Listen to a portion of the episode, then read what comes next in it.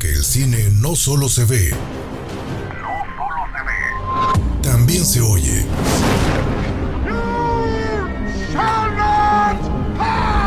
Esto es Cinema Escucha. Porque el cine también se oye. Second rule of Fight Club is you do not talk about Fight Club. Esto es Cinema Escucha. What would I do without you?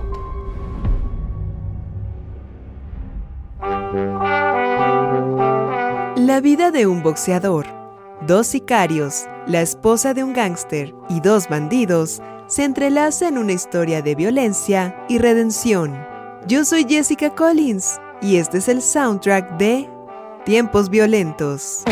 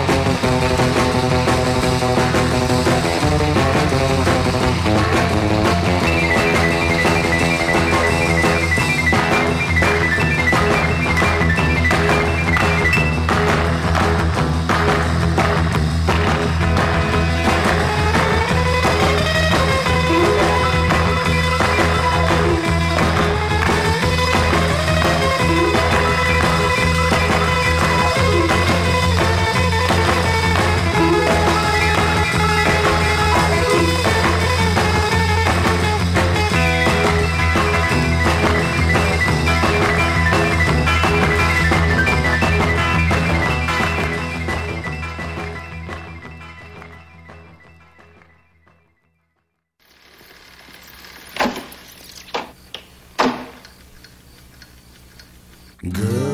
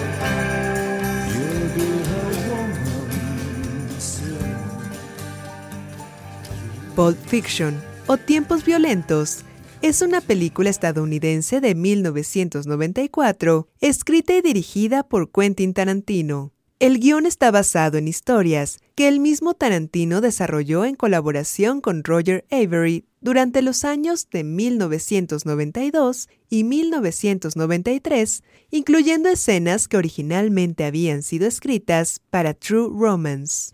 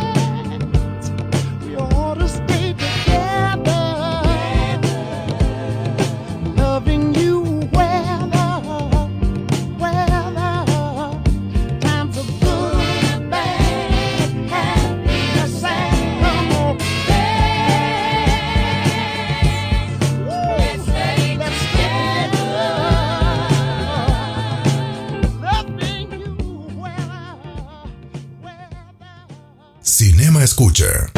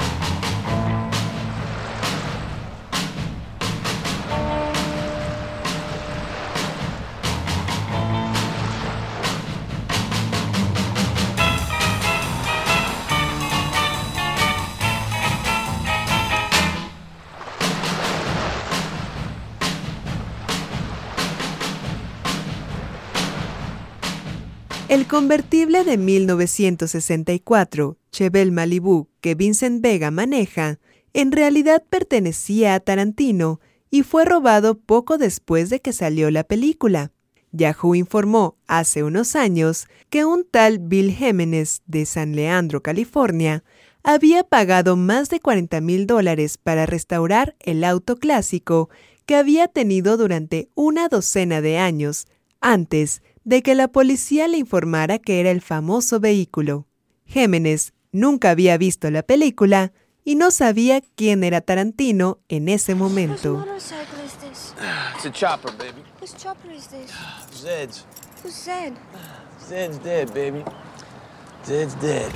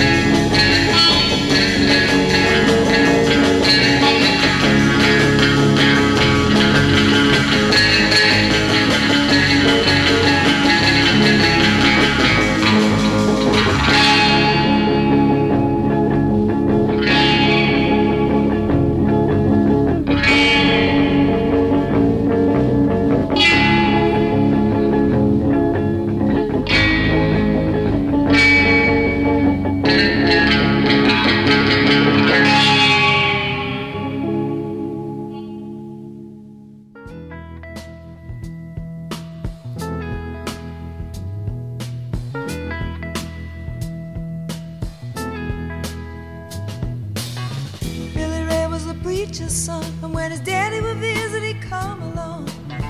When they gathered around and started talking, Cousin Billy would take me walking. Out through the backyard we go walking. Then he looked into my eyes. Lord knows to my surprise, the only one who could ever reach me was the son of a preacher man. The only boy who could ever teach me was the son of a preacher man. Yes, he was. He was.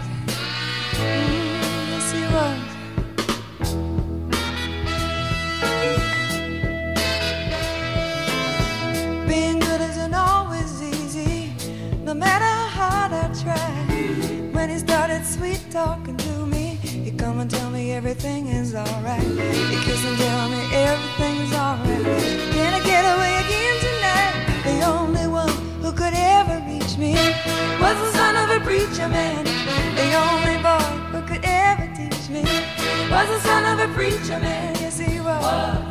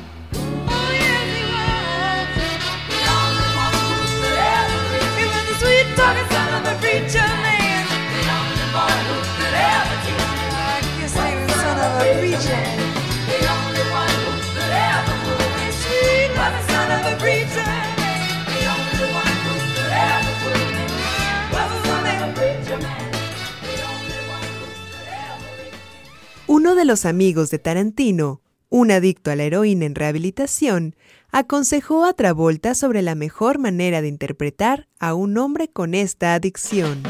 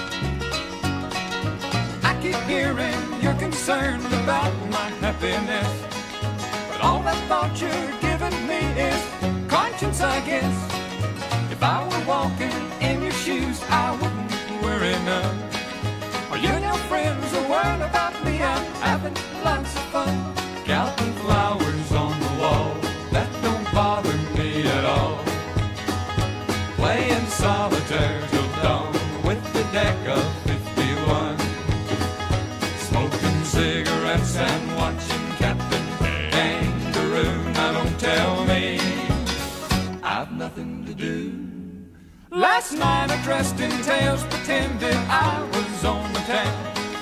As long as I can dream, it's hard to slow the swinger down. So please don't give a thought to me, I'm really doing fine. You can always find me here at having quite a time. Counting flowers on the wall, that don't bother me at all. Playing solitaire till dawn with the deck of 50. Smoking cigarettes and watching Captain Kangaroo. Now don't tell me I've nothing to do. It's good to see you. I must go. I know I look a fright. Anyway, my eyes are not accustomed to this light, and my shoes are not accustomed to this hard concrete. So I must go back to my room and make my day complete. Counting flowers on the wall, that don't bother me at all. Playing solitaire till dawn with the deck of 51. Smoking cigarettes and watching Captain Kangaroo. Now don't tell me I've nothing to do. Don't tell me I've nothing to do.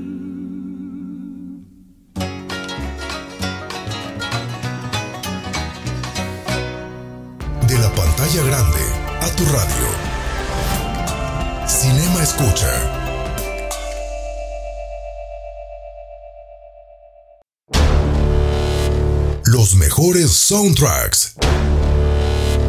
Desde el cine hasta tu radio. Cinema Escucha.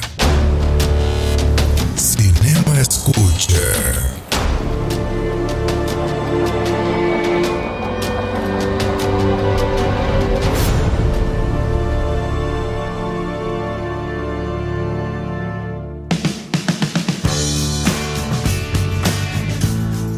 Este es el soundtrack de Tiempos Violentos.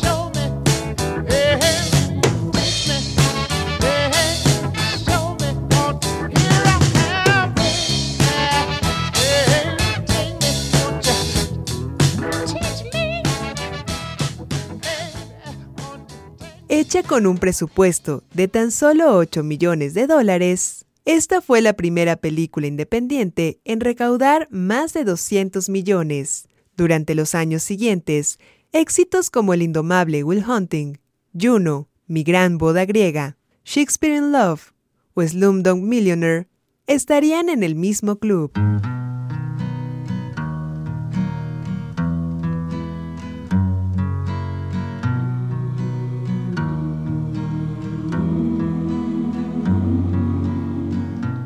There's a place where lovers go to cry their troubles away,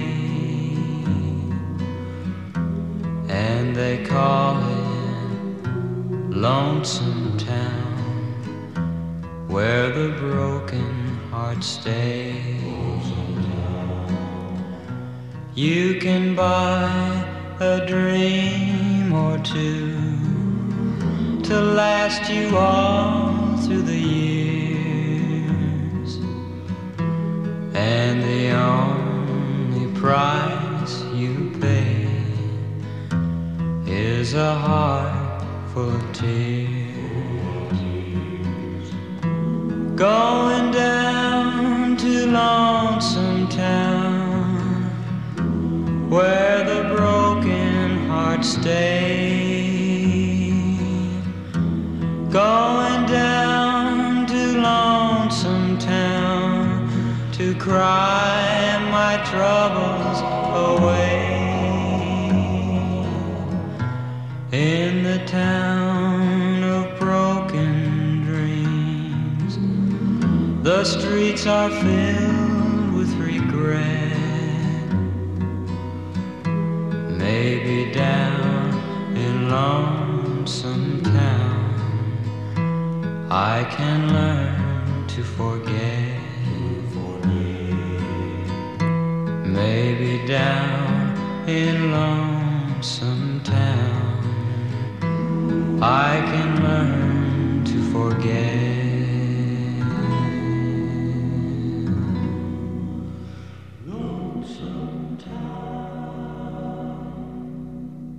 Cinema Escucha.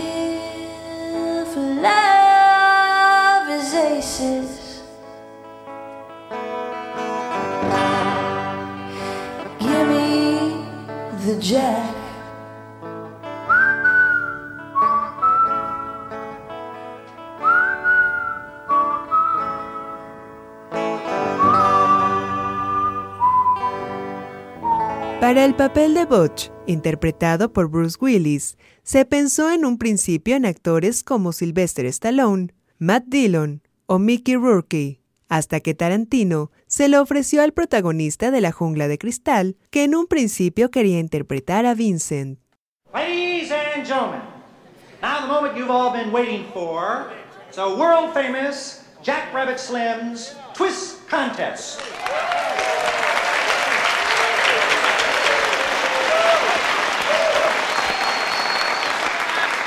Now let's meet our first contestants here this evening. Young lady, what is your name? Mrs. Mia Wallace. And uh, how about your fella here? Vincent Vega. All right, let's see what you can do. Take it away. It was a teenage wedding and the old folks wished him well. You could see that Pierre did truly love the mademoiselle. And now the young monsieur and madame have rung the chapel bell. C'est la vie, say the old folks. It goes to show you never can tell. They furnished off an apartment with a two-room Roebuck sale. The coolerator was crammed with TV dinners and ginger ale. But when Pierre found work, the little money coming worked say the old folks. Goes to show you never can tell. They had a hi-fi phone, oh boy, did they let it blast. 700 little records, all rock, rhythm, and jazz. But when the sun went down, the rapid tempo of the music fell. C'est la vie, say the old folks. It goes to show you never can tell. Bought a souped up jitney, was a cherry red 53. And drove it down to Orleans to celebrate the anniversary. It was there where Pierre was wedded to the lovely mademoiselle. C'est la vie, say the old folks. Goes to show you never can tell.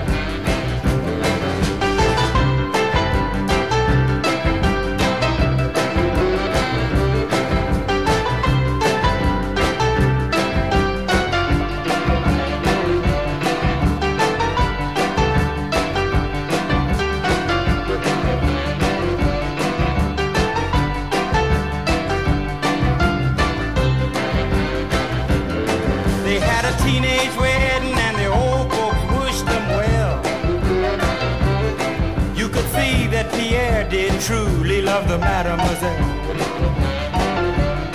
And now the young monsieur and madame have rung the chapel bell. C'est la vie, say the old folks. It goes to show you never can tell.